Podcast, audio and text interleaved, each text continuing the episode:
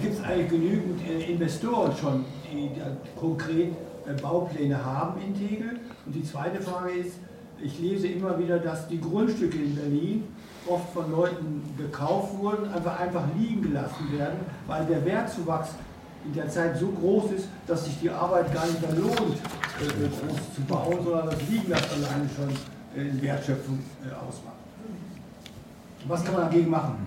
Mich interessiert das deutsche Wohnen. Wir haben im 4. November nochmal eine Mieterhöhung bekommen, ist inzwischen schon die 15., die wir bekommen haben. Und trifft da der Mietendeckel auch zu oder wie sieht das da aus? Da ist kein Wort zu gesagt. Ja, ich bin davon ausgegangen, dass bei Neubauten, dass es da keine Mietpreisbindung äh, gibt, weil ich ja davon ausgegangen bin, dass gerade der Mietpreisdeckel ja gerade Wohnraum schafft und dass das aufhört, im bestehenden Wohnraum rumzuspekulieren. Da habe hab ich das jetzt völlig daneben, liege ich jetzt völlig daneben. Also ich dachte immer, Neubauten, das ist frei. Da ist keine Mietpreisbindung. Und ich verstehe gar nicht, was da, das muss ganz klar und deutlich gesagt werden. Ich kann das machen. Also okay. wenn wir sagen, alle drei Mal darf ich jetzt was sagen, dann sage ich jetzt was. Also Investoren für Tegel, ähm, für die öffentlichen äh, Baumaßnahmen, ja, sind die Investoren logischerweise da. Ne? Also wenn wir eine Hochschule bauen, wenn wir ein Gründerzentrum bauen, dann ist das erstmal eine Maßnahme der öffentlichen Hand. In dem Wohnquartier, im Schumacher-Quartier, ist festgelegt 50 Prozent städtische Wohnungsbaugesellschaften. Ähm, die übrigen 50 Prozent sollen sich Genossenschaften und äh, Bauträger für Sonderbau, Wohnform teilen. Also zum Beispiel Studierendenwohnen, dass man mit dem Studentenwerk was baut und so weiter und so fort. Also die öffentlichen Gesellschaften sind schon ausgesucht. Die Genossenschaften werden wir jetzt im Laufe dieses Jahres suchen. Also wir werden Interessenbekundungen machen. Konzeptverfahren für die Grundstücksvergabe sollen im nächsten Jahr stattfinden.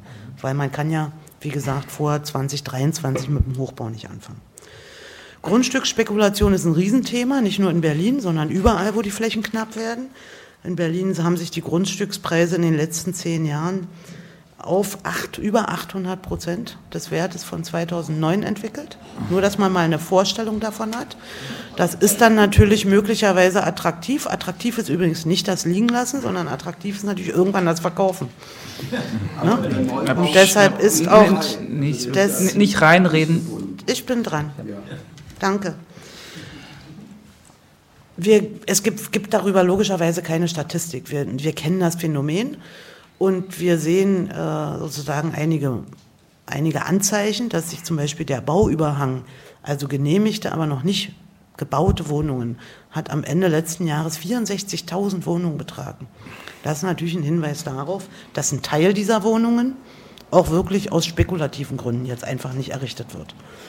Die Möglichkeiten dagegen vorzugehen sind extrem begrenzt, äh, weil die rechtlichen Voraussetzungen dafür fehlen. Muss man leider so deutlich sagen. Ob die Neuregelung der Grundsteuer da wirklich zu führt, sei mal dahingestellt. Also wir haben ein großes bodenpolitisches Problem. Und ich prophezeie auch, dass es wird das größte Problem der Städte in der Zukunft sein. Wir sind also gut beraten, mit unseren eigenen Grundstücken anders umzugehen, was wir ja schon tun. Wir sind gut beraten, mit dem Bund über seine Grundstücke in Berlin zu reden, mit der Bahn über ihre Grundstücke in Berlin zu reden, damit wir sozusagen an andere, zu anderen Konditionen, an die Grundstücke kommen, die wir brauchen für die Weiterentwicklung der Infrastruktur und neue Grün- und Wohnungsbaupotenziale und so weiter. Ne, und zum Thema Bodenreform, ja, nenne ich es jetzt einfach mal, da haben wir eine große gesellschaftspolitische Aufgabe. Ich weiß nicht, ob Sie mitbekommen haben, Hans-Jochen Vogel, ganz früherer SPD-Vorsitzender, viel früher noch Münchner Bürgermeister, der ist gerade 94 geworden und hat ein Buch geschrieben, als er 93 war, wo er nochmal daran erinnert hat, dass man da eigentlich den Wertzuwachs von Grundstücken, der ja nur davon kommt, dass ringsrum andere Leute was tun. Man selber tut gar nichts und profitiert von den Leistungen Dritter. Dass man diesen Wertzuwachs abschöpfen möge als öffentliche Hand. Das, dafür fehlt die gesetzliche Grundlage bisher. Zum Thema Mieterhöhung bei der Deutschen Wohnen im November. Ich habe es gesagt, Mieterhöhungen nach dem 18. Juni 2019 sind nicht statthaft. Die Vermieter wissen und der Verband, in dem sich die Deutsche Wohnen befindet, das ist der Berlin, der Verband Berlin-Brandenburgischer Wohnungsunternehmen, BBU, vielleicht schon mal gehört. Der hat allen seinen Mitgliedern geraten, das Gesetz einzuhalten. Das heißt, die Vermieter müssten von sich aus die Miete senken auf den Stand 18. Juni 2019. Wenn sie das nicht tun, dann können sie sich ans Bezirksamt wenden und das Bezirksamt wird dann gegenüber dem Vermieter tätig werden und ihm unter Androhung eines Bußgeldes äh, sozusagen auffordern, rechtmäßige Zustände herzustellen. Ähm, zum Thema Neubau. Der Neubau unterliegt nicht dem Mietendeckel, das stimmt. Ne, das haben wir, äh, das ist 2000, also alles, was ab 2014 errichtet worden ist, unterliegt nicht dem Mietendeckel. Und das wird unterschlagen. Naja, nicht. Das ich kann Ihnen das ja, du, du, nicht einfach reinschreden. Sie haben sich gemeldet, Sie haben sich gemeldet und äh, auch da. Frau Longler, eine Frage. Ich komme ja. nicht aus Berlin, sondern von der Insel Usedom. In unserer Landesbauordnung gibt es den Begriff Konzeptverfahren nicht. Gilt das nur für Berlin oder gibt das, gilt das für die ganze BRD? Was ist ein Konzeptverfahren? Äh, dann einfach Sie nochmal dahinter. Ja, Logo. Also erstmal Frage, äh, gibt es vorgesehen für die Genossenschaften, ich habe äh, also große Paket gekriegt, wo sie gegen die Mietdeckel polemisiert haben, vorgesehen, dass die vergünstigt Boden kriegen, damit sie günstig bauen können. Das war ja in Wien, war das ja so. Die zweite Frage fallen um Änderungen der Wohnlage, Klasse, fällt das auch unter den Mietdeckel? Okay, jetzt. Ich habe sie, hab sie gemerkt. Ich habe noch mal eine Frage äh, zum Zusammenhang bisherigen Mietspiegels. Ist der damals jetzt außer Kraft gesetzt? Der Mietspiegel beinhaltet auch äh, Wohnlagenbeurteilung einzelner Straßen. Gelten die jetzt noch mit dem Mietdeckel oder gibt es eine neue Einstufung? Gut, dann bin ich jetzt wieder dran. Schöne Grüße nach Usedom. Also bei uns in ähm, Konzeptverfahren ist kein bauordnungsrechtlicher Begriff, sondern das gibt bei uns in der Bauordnung auch nicht, sondern das beschreibt äh, das Verfahren, mit dem Grundstücke vergeben werden. Wenn also jemand die Absicht hat, ein Grundstück für irgendeine Nutzung zu vergeben, dann sucht er Interessenten und wenn es mehr als einen Interessenten gibt, dann entscheidet sozusagen das beste Konzept. Das heißt, derjenige, der ein Grundstück hat, äh, stellt bestimmte Vorgaben auf, äh, was auf dem Grundstück alles verwirklicht werden soll. Und das beste Konzept, was dann abgegeben wird auf eine solche Interessenbekundung, das wird dann ausgewählt. Deshalb Konzeptverfahren. Die Förderung von Genossenschaften ist, äh, sage ich jetzt mal zum Glück, seit 2018 wieder Teil der Wohnraumförderung. Die ist ja Ende der 90er, Anfang der 2000er, wie so manches, in diesem absoluten Spardiktat abgeschafft worden und wir haben sie wieder eingeführt. Also es gibt eine ergänzende Neubauförderung für die Genossenschaften, also obendrauf auf die sonstige Neubauförderung gibt es für Genossenschaften noch was extra. Es gibt eine Förderung zum Bestandserwerb und es gibt auch eine Förderung von Genossenschaftsanteilen. Auch das ist ja ein Finanzierungsinstrument. Wenn man Eigenkapital schwach ist, was übrigens bei vielen Genossenschaften das Problem ist, kann man auch den Anteilserwerb äh, fördern lassen. Also ja, das haben wir gemacht. Das größte Problem der Genossenschaften, das ich kenne, liegt darin, dass sie keine Grundstücke haben, keine eigenen Grundstücke, auf denen sie bauen können. Deshalb wollen wir ja diese 20-Prozent-Quote in den Stadtquartieren.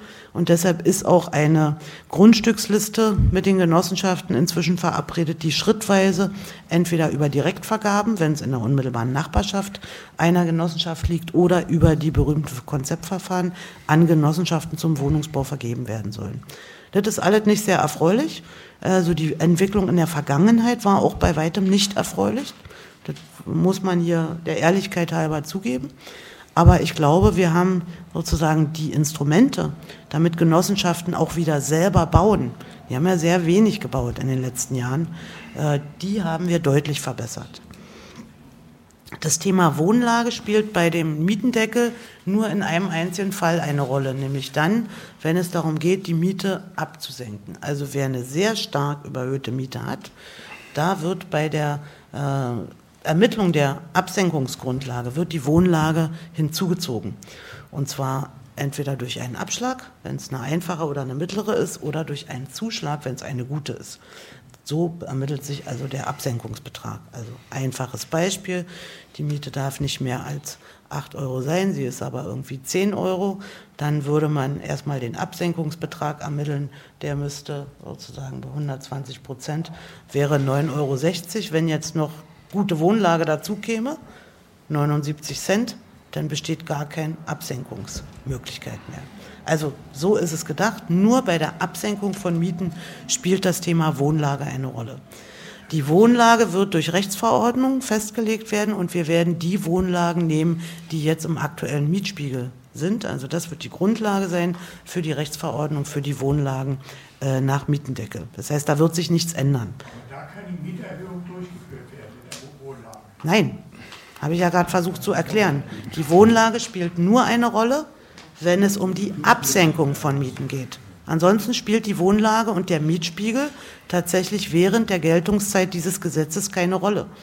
Der wird, weil der Mietspiegel gilt nur für Wohnungen, deren Miete nicht gesetzlich äh, vorgeschrieben ist oder gesetzlich eingeschränkt ist.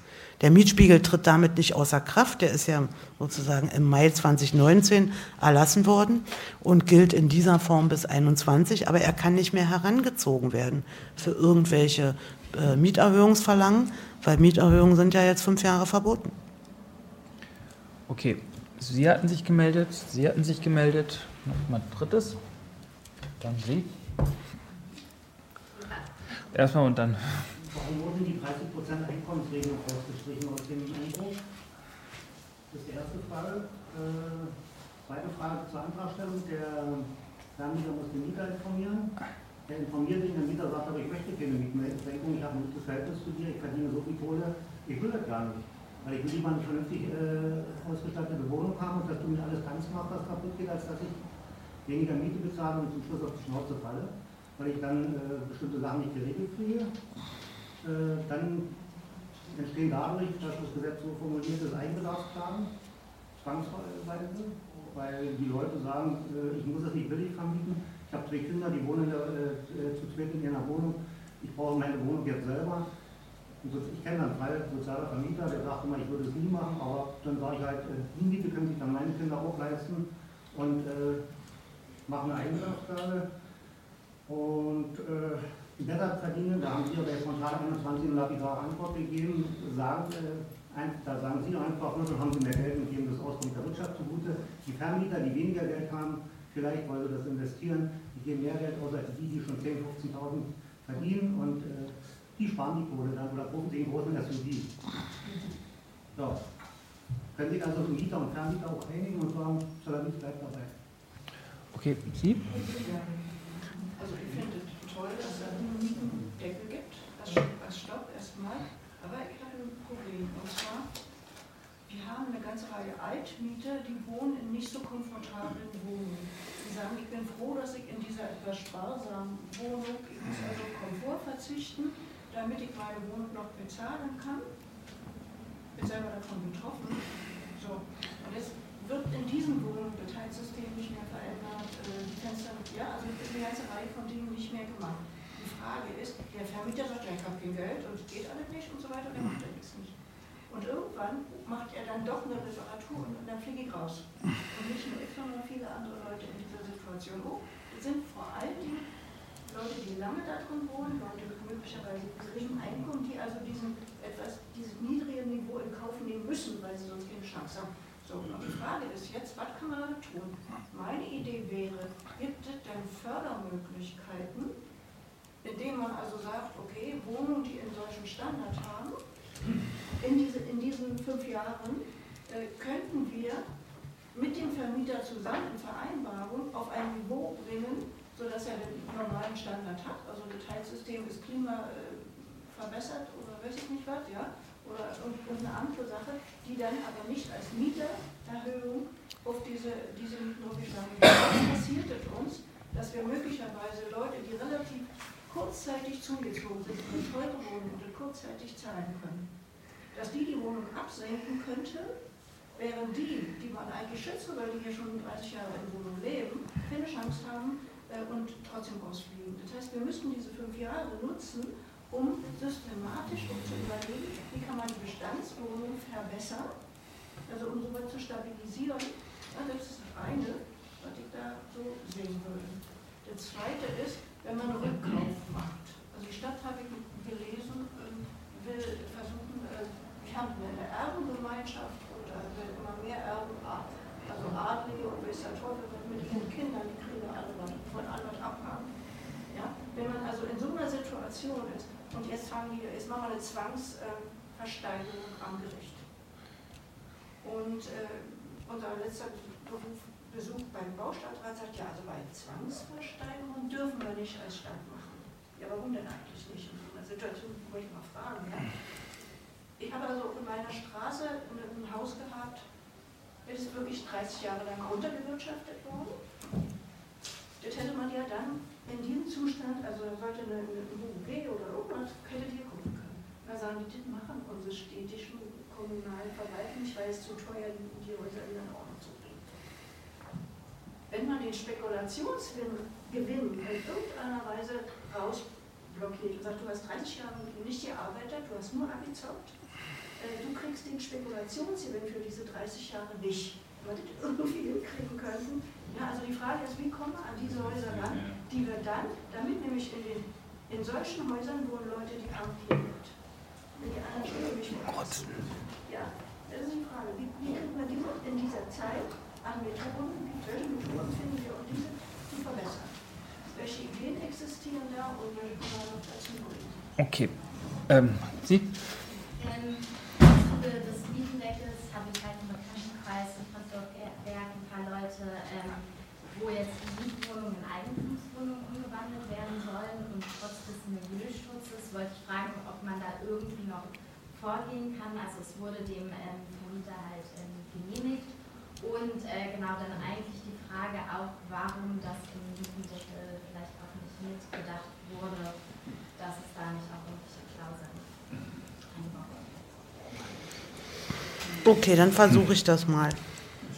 Also die, warum ist diese Einkommensregelung bei der Absenkung äh, rausgenommen worden? Also es war, es gab im Diskussionsprozess über das Gesetz und ich kann mich ehrlich gesagt an kein Gesetzgebungsverfahren erinnern, was so weit öffentlich diskutiert wurde. Also bevor überhaupt irgendwas auf dem Tisch lag, wurde das alles schon öffentlich diskutiert. Gab es tatsächlich Überlegungen, mit dem Absenkungs, die Absenkungsmöglichkeit nur einer einkommensärmeren Bevölkerungsgruppe zu eröffnen. Es hat sich aber herausgestellt, dass das mit dem Gesetzeszweck irgendwie kollidiert. Also wenn wir ein Preisgesetz für Wohnraum machen, dann kann ich das nicht davon abhängig machen, wie viel Geld haben die Leute, die da drin wohnen, sondern da muss ich einen gebäudebezogenen, wohnraumbezogenen Ansatz durchhalten. Und im Übrigen werdet natürlich auch eine krasse Ungleichbehandlung von Vermietern. Ne? Der eine, der irgendwie die Reichen zu wohnen hat, hat Glück und der andere, der die Armen zu wohnen hat, hat Pech. Das heißt, die, äh, die, die nicht intendierte Wirkung, dass man damit sozusagen Arme zu schlechten Mietern macht, ja, die galt es außerdem äh, zu verhindern. Also wir haben das inhaltlich geprüft und haben gesagt, nein, das ist Unsinn, kann man nicht machen. Ne? Sondern wir, im Sinne der Gleichbehandlung und im Sinne des Gebäudebezugs kann man da nicht solche Differenzierung vornehmen. Ähm, dass die, äh, also ob man Agreement zwischen Mietern und Vermietern machen kann, da sind, bin ich die falsche Ansprechpartnerin. Ich bin nämlich auf Recht und Gesetz äh, vereidigt und ich sage mal, Gesetze sind einzuhalten. Äh, und stimmt natürlich auch, wenn man sagt, wo kein Kläger, da kein Richter. Aber ich kann also nicht dazu raten, äh, Gesetze zu ignorieren. Ähm, dass Besserverdienende davon auch profitieren, ja, das kann passieren. Das liegt in der Natur der Sache, wenn man einen gebäudebezogenen Ansatz hat. Ähm, dass aber viel mehr nicht Besserverdienende davon profitieren, weil sie nämlich geschützt werden. Das ist sozusagen das höhere Gut. Und dafür hat sich der Gesetzgeber entschieden. Punkt. Beim Thema gering ausgestattete Wohnung gehe ich mal davon aus, dass dort die Miete nicht die Mietobergrenze erreicht, die wir für Altbau definiert haben, sondern dass sie deutlich niedriger ist. Ne, das heißt, da hat der Vermieter auch noch einen Entwicklungsspielraum. Zweitens hat der Vermieter in dem Mietendeckelgesetz die Möglichkeit, bei Modernisierungsmaßnahmen ein Euro äh, sozusagen umzulegen. Also nicht zwei oder drei Euro wie nach Bundesgesetz, sondern ein Euro. Und es gibt die Verabredung, ein weiterer Euro soll durch Förderung äh, kompensiert werden. Das heißt, die Mieterhöhung um ein Euro ist zulässig bei Maßnahmen zum Abbau von Barrieren und zur Verbesserung der energetischen Qualität. Und ein weiterer Euro soll durch Förderung finanziert werden. Die Gebäudemodernisierung muss eh finanziell viel besser gefördert werden als in der Vergangenheit, weil wir haben ein Klimaschutzthema. Ne, wir haben den Energiebedarf im Gebäudesektor. Das ist sozusagen der größte CO2-Erzeuger, den wir äh, in Städten haben. Ne, anderswo ist es anders, aber in Städten ist der Gebäudesektor sozusagen am wichtigsten zum Thema Klimaschutz. Und deshalb werden auch parallel äh, an, äh, über Programme nachgedacht, wie man Hauseigentümern sozusagen das Verbessern der Wohnungen schmackhaft machen kann. Weil das wird ja schon länger gefördert, ja, die energetische Sanierung von äh, Wohnhäusern. Gleichwohl werden diese Fördermittel kaum in Anspruch genommen, weil es bisher überwiegend Darlehen waren. Und wenn ich für Nullzinsen ein Darlehen an der Bank bekomme, dann gehe ich doch nicht zur Behörde für Nullzinsen und habe da Millionen Bürokratie. Das macht man einfach nicht so. Der normale Mensch ist jedenfalls anders. Also wenn, wenn ich wirklich einen finanziellen Vorteil habe und wenn ich sozusagen mich überzeugen lasse, das heißt, man muss auch ganz anders mit Hauseigentümern kommunizieren, sie beraten, aktiv auf sie zugehen, äh, dann besteht natürlich auch die Chance genau für die Objekte, von denen Sie sprechen, äh, Strategien zu finden, die einerseits die Gebäude und die Wohnungen verbessern und andererseits die Leute nicht verdrängen.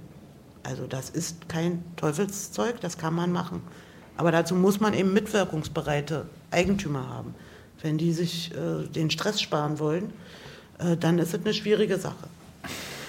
Zum Thema äh, Zwangsversteigerung, also das, was Ihnen da gesagt wurde, ist insofern richtig, als bei Zwangsversteigerung kein Vorkaufsrecht wahrgenommen werden kann. Das ist einfach bundesgesetzlich ausgeschlossen. Aber natürlich können sich äh, kommunale oder auch Genossenschaften an Zwangsversteigerungen beteiligen. Sie können einfach mitbieten bis zu einem bestimmten sinnvollen Grad, ne, weil das mit dem Mach mal einfach diesen Spekulationsgewinn da weg, das funktioniert leider nicht. Aber es gibt auch Zwangsversteigerungsverfahren, wo wir sehr gezielt sozusagen mit unseren eigenen Gesellschaften auch hingehen. Und wenn wir Glück haben, dann kommen wir auch zum Zuge. Aber als Kommunalisierungsstrategie kann man das natürlich nicht verwenden, weil das kann man ja nicht vorhersehen. Äh, wenn man kommunalisiert, dann ist es wichtig, dass das auch für die städtischen Wohnungsbaugesellschaften bewirtschaftbar ist. Also die haben ja eher größere zusammenhängende Siedlungsbestände und tun sich mit solchem Streubesitz tatsächlich schwer. Ne, es gibt einige Gesellschaften, die haben das und wahrscheinlich wäre es gut, wenn es dann eine für alle sozusagen uns hier diesen Streubesitz abnimmt.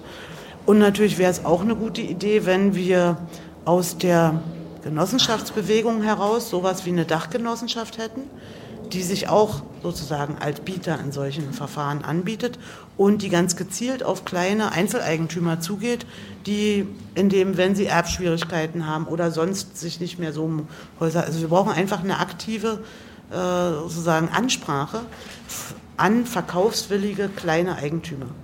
Und dann muss man sehen, wer ist der geeignete, öffentliche oder gemeinwohlorientierte Erwerber. Ne, ist bei dem Preisniveau, was derzeit herrscht, äh, sozusagen relativ abwegig. Aber ich gehe mal fest davon aus, dass wir im Zuge des Mietendeckels auch äh, Preisänderungen sehen werden. Weil das ist ja die logische Konsequenz unserer Regulierung, dass bestimmte Geschäftsmodelle einfach nicht mehr attraktiv sind. Und das muss sich auf die Preise auswirken. Kann gar nicht anders sein. Beim Thema Umwandlung in Eigentum wird natürlich jetzt immer gesagt, das mache ich wegen dem Mietendeckel. Äh, manche machen das auch ohne Mietendeckel und sie werden es mit Mietendeckel machen. Also es ist sehr schwer zu sagen, ob das miteinander im Zusammenhang steht, weil es hat es vorher gegeben und es wird es hinterher geben, wenn es uns nicht gelingt, es bundesgesetzlich klarer zu unterbinden. Das ist unser Problem. Wir könnten zum, zum Thema Umwandlung in Eigentumswohnungen keine landesgesetzliche Regelung treffen, Das haben wir sehr ausführlich geprüft, weil das hat der Bund leider abschließend und unzureichend geregelt.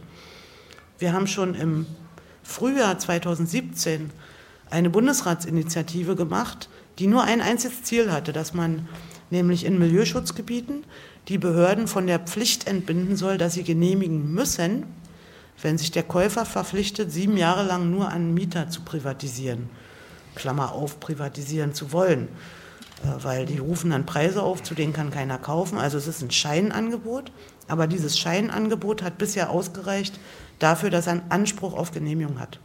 Und leider reicht es bis heute, weil wir haben sozusagen keine Mehrheit im Bundesrat bekommen. Ich habe das auf Bauministerkonferenzen, bei jeder Bauministerkonferenz habe ich angesprochen. Immerhin haben wir weniger Leute die Augen verdreht. Also wir haben jetzt mehr Zuspruch, aber es reicht immer noch nicht. Ich war sehr fasziniert, dass der Horst Seehofer, der ja erstaunlicherweise auch Bauminister ist, also letztens gesagt hat, dass er findet, man muss was regulieren, aber das mit dem Mietendeckel natürlich nicht. Aber man muss es mit der Umwandlung in Eigentumswohnung, da muss man mal ran. Da bin ich ja sehr gespannt, ob er da rangeht. Werde ich in Kürze wissen, weil die Koalition, also sie streitet sich über viele Dinge, aber sie streitet sich im Moment auch über eine äh, Veränderung im Baugesetzbuch. Und da werden wir dann schauen, ob das drin ist. Und wenn es nicht drin ist, freue ich mich, dass ich Herrn Seehofer einen Brief schreiben kann. Äh, vielleicht kurze Zwischenbemerkung. Äh, wir werden äh, zu dem Punkt uns bemühen, oder wir machen es, kann ich Ihnen jetzt schon sagen, äh, mit Karin Ley hierzu am 10. Äh, März eine Veranstaltung in diesen Räumen. Aber ich nehme die nächsten mal dran. Äh, Sie haben sich gemeldet, Sie haben sich gemeldet und Sie? Ja.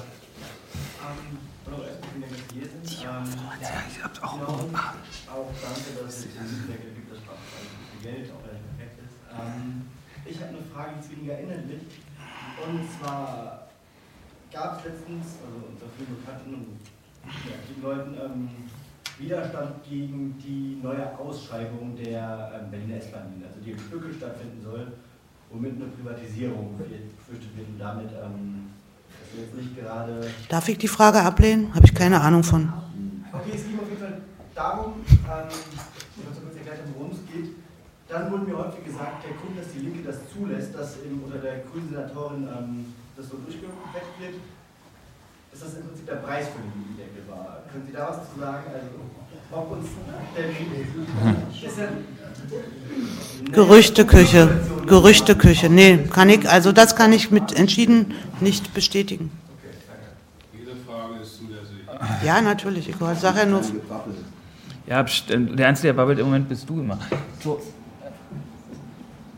Frage, ich habe mein, im Haus, wo ich wohne, der Eigentümer hat irgendwelche Briefkästen auf irgendwelche steuerfreien Inseln. Der hat, wenn eine Wohnung frei war, die Mietpreise so hoch gesetzt, dass die Wohnungen frei geblieben sind. Das ist kein Mieter fanden. Und das ist jetzt seit anderthalb Jahren so. Jetzt hat er angefangen, die eigens zu richten, möblieren, um die irgendwie so zu vermieten.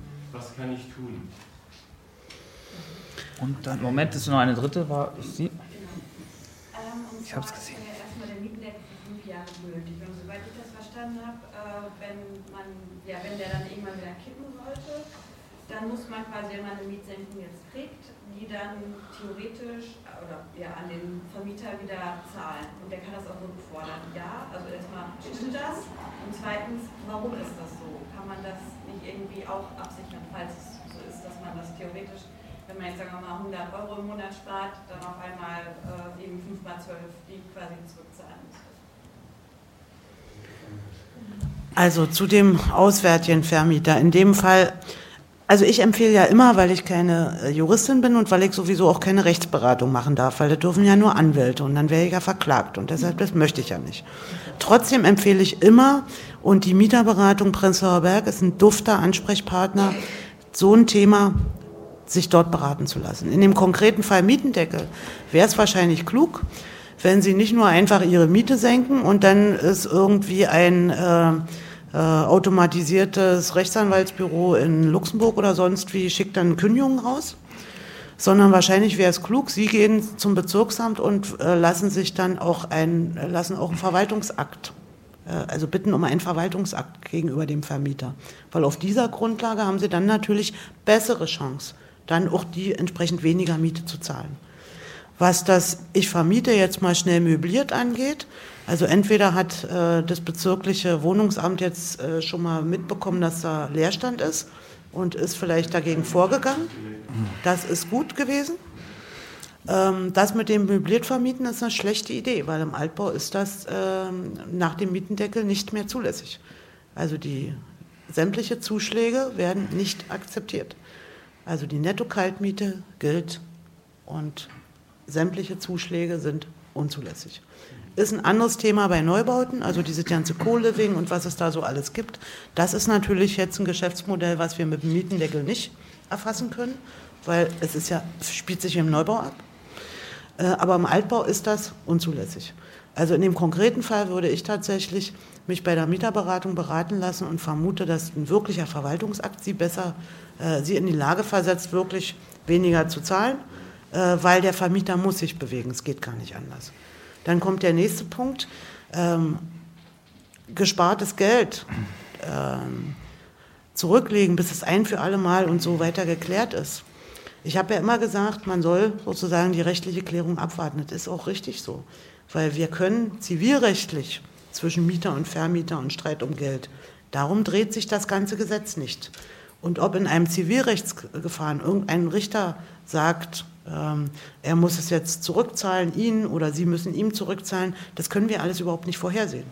Ne, das, was wir können, ist eine öffentlich-rechtliche Regelung schaffen, die gilt ab dem Tag des Inkrafttreten des Gesetzes.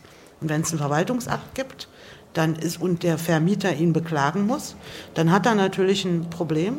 Und dieser Verwaltungsakt stellt natürlich eine, auch eine rechtliche, ist auch eine Rechtsetzung. Das heißt, wenn das Ding vorliegt, ab diesem Zeitpunkt sind Sie auf der sicheren Seite aber nie auf der 100% sicheren Seite.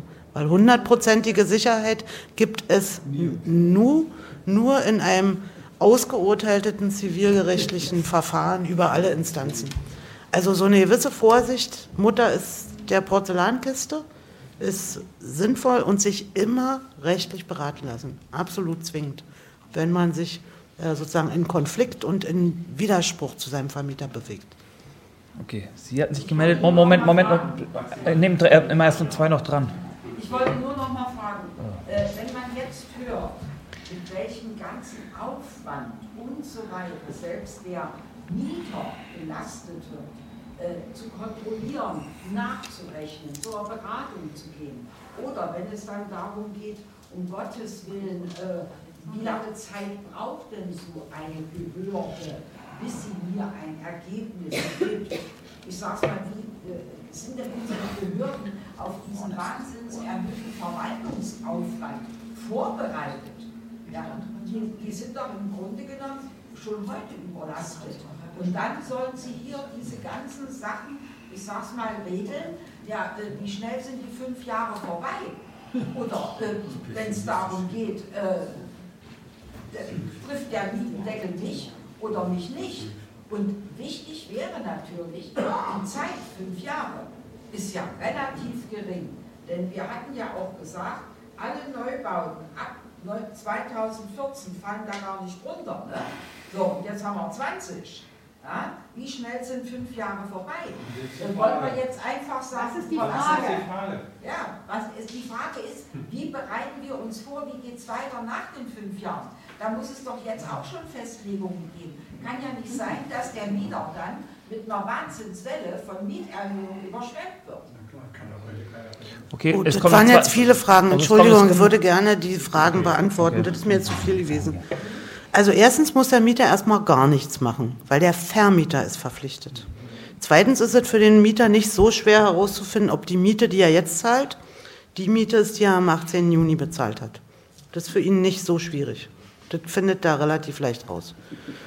Und wenn er das rausgefunden hat, dass sich da eine Differenz befindet, dann kann er erstens seinen Vermieter sozusagen im Guten. Es ne, gibt ja Verhältnisse, die sind gut und der Vermieter hat es vielleicht nicht mitbekommen. Dann sagt der Vermieter, ach so, ja richtig, dann mache ich das doch jetzt so und fertig. Also ist jetzt noch nicht so kompliziert. Wenn man in eine Wohnung ziehen will, dann ist es relativ einfach, dass man nicht mehr für 15 Euro in ein Loch in Neukölln ziehen darf, sondern dass die Mietobergrenze 6,45 Euro ist. Oder vielleicht sogar niedriger, weil die Vormiete niedriger war. Das heißt, der Wohnungssuchende, die Wohnungssuchende, findet relativ schnell heraus, ob das jetzt ein zulässiges Angebot ist oder kein zulässiges Angebot. Und ob meine Miete so hoch ist, dass ich sie neun Monate später sogar absenken kann, das kann man auch relativ leicht rausfinden. Ich gebe hier einen Internethinweis, mietendeckel.berlin.de. Da steht sozusagen, da werden viele Fragen, bestimmt nicht alle Fragen, aber viele Fragen rings um den Mietendeckel jetzt schon beantwortet. Das Gesetz ist ja noch nicht in Kraft getreten, sondern es tritt entweder am 21. oder am 28. Februar in Kraft oder dann noch eine Woche später. Das liegt nicht in unserer Hand, weil jetzt hat der Präsident des Abgeordnetenhauses das Wort.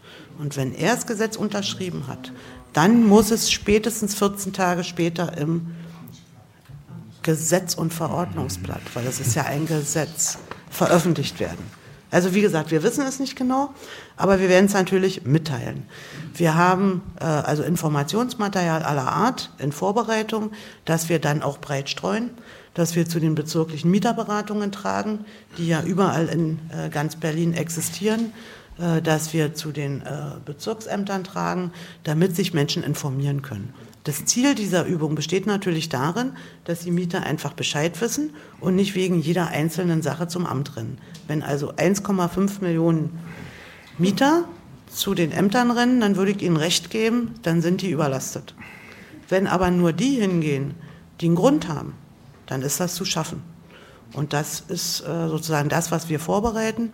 Wir bereiten jetzt auch IT-gestützte Verfahren vor, dass man also sowohl die Schreiben als auch die Bescheide und so, dass es da so Muster gibt.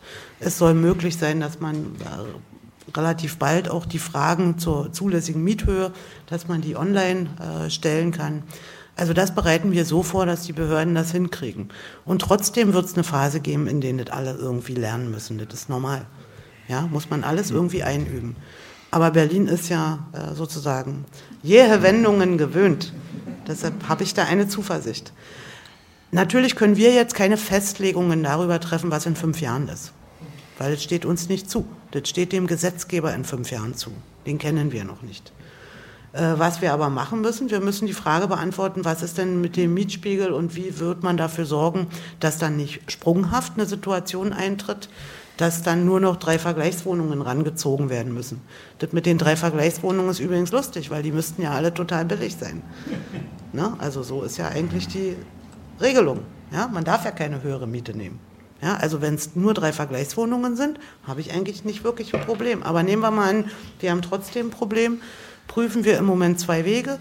Der eine Weg ist, dass man gesetzliche Übergangsregelungen bestimmt dafür, wie man dann relativ zügig wieder einen Mietspiegel aufstellt dass äh, solche gesetzlichen Übergangsregelungen hat es in den frühen 90ern auch schon gegeben. Da ging es nämlich darum, dass man die Wohnungen im Ostteil des Landes in die Mietspiegelsystematik äh, überführt. Und parallel dazu wird auch geprüft, ob wir sowas wie eine Mietdatenbank aufbauen, ne, weil über dieses Gesetz kommen ja viele Menschen mit ihren Mietverträgen hier in diese, äh, zu den Ämtern. Es gibt dafür keine gesetzliche Grundlage bisher, dass man diese Informationen auch irgendwie speichern, aufnehmen oder sonst wie darf. Aber wenn man zum Beispiel einen Wohnungskataster und eine Mietdatenbank aufbauen würde, so parallel beginnend, dann hatte man natürlich auch eine Beurteilungsgrundlage für künftige Miethöhebestimmungen. Paragraph 558d, glaube ich, weiß ich nicht, steht, Mietdatenbank ist sozusagen Vergleichsmaßstab für die künftige Mietentwicklung. Also das sind Dinge, die wir jetzt natürlich im Blick haben, vorbereiten, aber so weit sind wir noch nicht. Sie, Moment, Sie und Sie dahinter und noch jemand Drittes, und aber bitte kurz, weil erstmal Sie. Die Modernisierungsumlage spielt eine Rolle und ist ein wesentlicher Miettreiber. Und auch bei den Mietendeckeln ist ja die jetzt auch erlaubt, äh, warum ist die eigentlich immer noch 8%? Sie war mal 11%, aber da waren die Zinsen 11, 8%. Damals ist die auf 11, also 3% über den gültigen Zinssatz. Jetzt haben wir aber schon sechs Jahre lang 0 Prozent. Also die Modernisierungsumlage dürfte höchstens 3 oder 4 Prozent sein. Ist das irgendwo in der Länderkammer irgendwo schon mal beraten worden und so weiter? Ist, fällt das überhaupt in Ihre Zuständigkeit? Und noch der, der Sie, Sie, sagen, dass, es, dass man jetzt nicht sagen kann, was in fünf Jahren ist. Das würde dem künftigen Gesetzgeber zustehen. Ähm, gleichzeitig sagen Sie aber auch, äh, die Bauunternehmer sind äh, sind, werden weiterhin neue Wohnungen bauen weil sie ja jetzt ausgenommen sind von der Mietpreisbremse. Warum sollte aber ein Bauunternehmer eine Wohnung neu bauen, wenn möglicherweise wie in fünf Jahren gesagt wird, die alle Mieten, die bis zum Beispiel 2023 abgeschlossen wurden, werden gesenkt. Sie machen jetzt ja auch eine Rückwirkung. Sie setzen jetzt ja auch einfach ein Datum 2014 fest, das könnte ja in fünf Jahren 2023 sein. Das ist juristisch doch nicht ausgeschlossen. Und gleichzeitig sagen Sie aber, der Neubau wird, die, die werden weiterbauen, weil sie ja sind nicht beeinträchtigt. Das leuchtet mir nicht ein. Okay, Moment, Sie haben das gleiche Argument, glaube ich, zweimal gebracht. Ich bitte Sie doch, den mal auf Ihrer Seite zu veröffentlichen. Der ist nicht auf, auf, der, auf der Senatsseite veröffentlicht. Da ist nur der, der Entwurf und dann die Änderungen veröffentlicht, aber nicht der gesamte neue Text. Der ist nirgendwo veröffentlicht. Weil er im Gesetz- und Verordnungsblatt veröffentlicht wird, weil er vom Abgeordnetenhaus jetzt hergestellt wird. Also den haben wir gar nicht. Das muss das Abgeordnetenhaus erstmal fertig machen, dann wird er veröffentlicht, dann kommt er auch auf unsere Seite. So, eine noch? Ja, den die, die beiden anderen, also sozusagen der Kollege mit dem. Ähm ja, ja, ich dachte, noch einer soll okay. drangenommen werden, weil dann muss ich das beantworten, dann muss ich leider los. Oh. Ja, Sie waren noch nicht dran dann.